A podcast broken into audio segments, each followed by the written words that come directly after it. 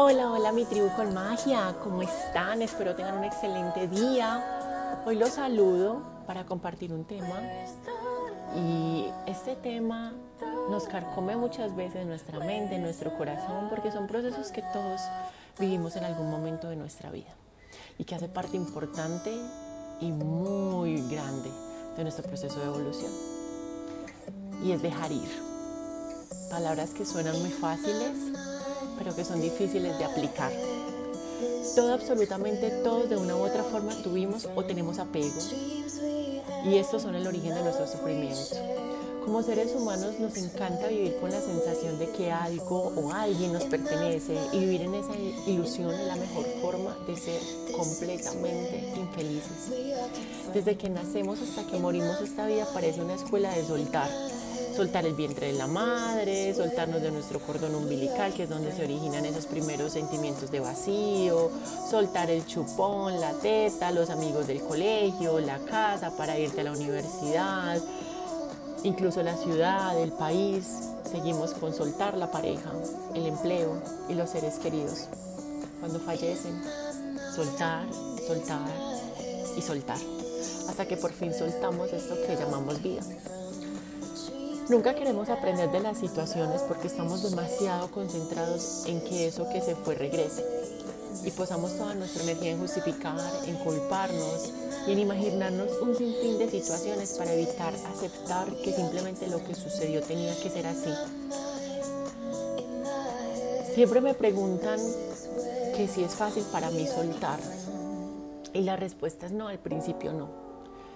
Pero aprendí a hacerlo para poder pasar por procesos muy difíciles en mi vida y que a medida de que fui aceptándolos, que los fui superando, que fui aprendiendo y entendiendo y sobre todo aprendiendo, me di cuenta de por qué esas situaciones llegaron a mi vida y que cada vez que se fueron lo hicieron para enseñarme algo que simplemente era un ciclo, una etapa que tenía que terminar.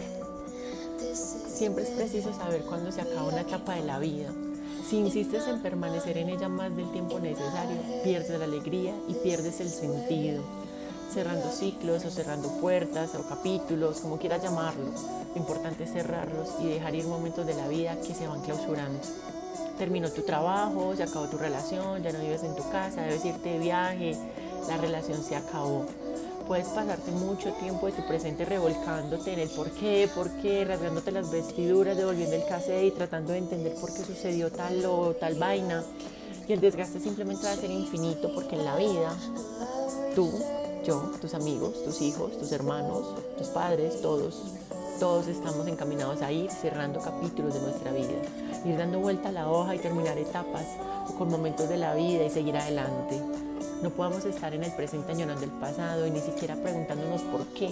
Lo que sucedió, sucedió, hay que soltarlo, hay que desprenderse. No podemos ser niños eternos, ni adolescentes tardíos, ni empleados de empresas inexistentes. Los hechos pasan y hay que dejarlos ir. Por eso es importante no destruir recuerdos, sino construir recuerdos, regalarlos, cambiar casas, romper papeles, tirar documentos, desprenderse, estar libre, soltar, dejar ir. En la vida nadie juega con las cartas marcadas y hay que aprender a perder y a ganar. Hay que dejar ir, hay que dar vuelta a la hoja, hay que vivir solo con lo que tenemos en el presente. El pasado ya pasó, no espero que te lo devuelvan, no esperes que te reconozcan, no esperes que alguna vez se den cuenta de quién eres tú.